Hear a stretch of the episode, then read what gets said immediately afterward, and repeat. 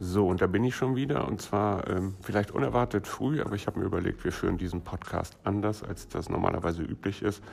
Das heißt, wir produzieren nicht einfach irgendwelche länglichen Episoden, regelmäßig alle ein, zwei, drei oder vier Wochen, ähm, sondern wir nutzen den Account auch, um regelmäßig Newsbites zu veröffentlichen oder Kommentare. Das heißt, ähm, einfach Beobachtungen mitzuteilen, die vielleicht für den Rest von uns halbwegs interessant sind.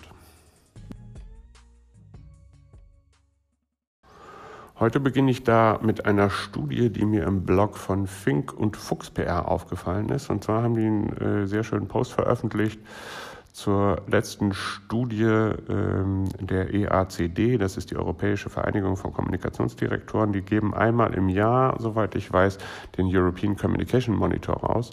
Und da gab es nämlich im Jahr 2018 ein ähm, sehr interessantes Ergebnis was die Reputation und vor allen Dingen die Arbeit in Agenturen angeht.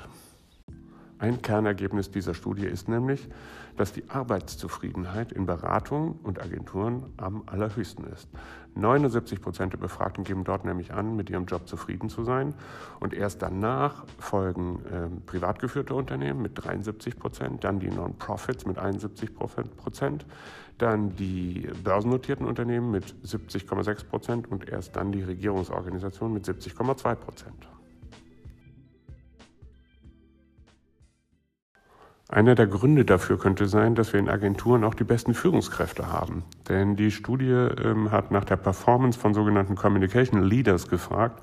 Und dabei hat sich herausgestellt, ähm, dass Führungskräfte in Unternehmen sich am besten um ihre Teams kümmern, ähm, dass sie eine klarere Vision haben als alle anderen und ähm, dass sie interessanterweise auch ähm, sehr gut in wertebasierter Unternehmensführung sind. Etwas, was man vielleicht eher bei börsennotierten Unternehmen erwartet hätte, zumindest wenn man sich ihre Websites anguckt, die wir ja alle mitbauen.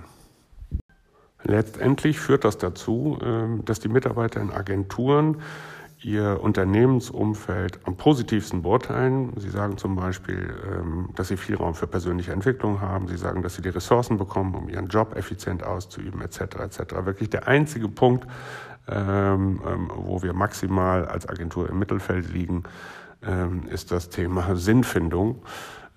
Das heißt, man überlegt sich sehr genau in Agenturen, ob das, was man da tut, einen wirklichen Sinn hat für die Welt und das eigene Leben. Ich könnte mir dabei übrigens auch vorstellen, dass hier so eines der großen Probleme von Agenturen liegt. Denn natürlich sind wir am Ende Dienstleister, das heißt, wir führen aus. Selbst wenn wir Werte und Visionen haben, sind wir natürlich sehr stark davon abhängig, für wen wir arbeiten.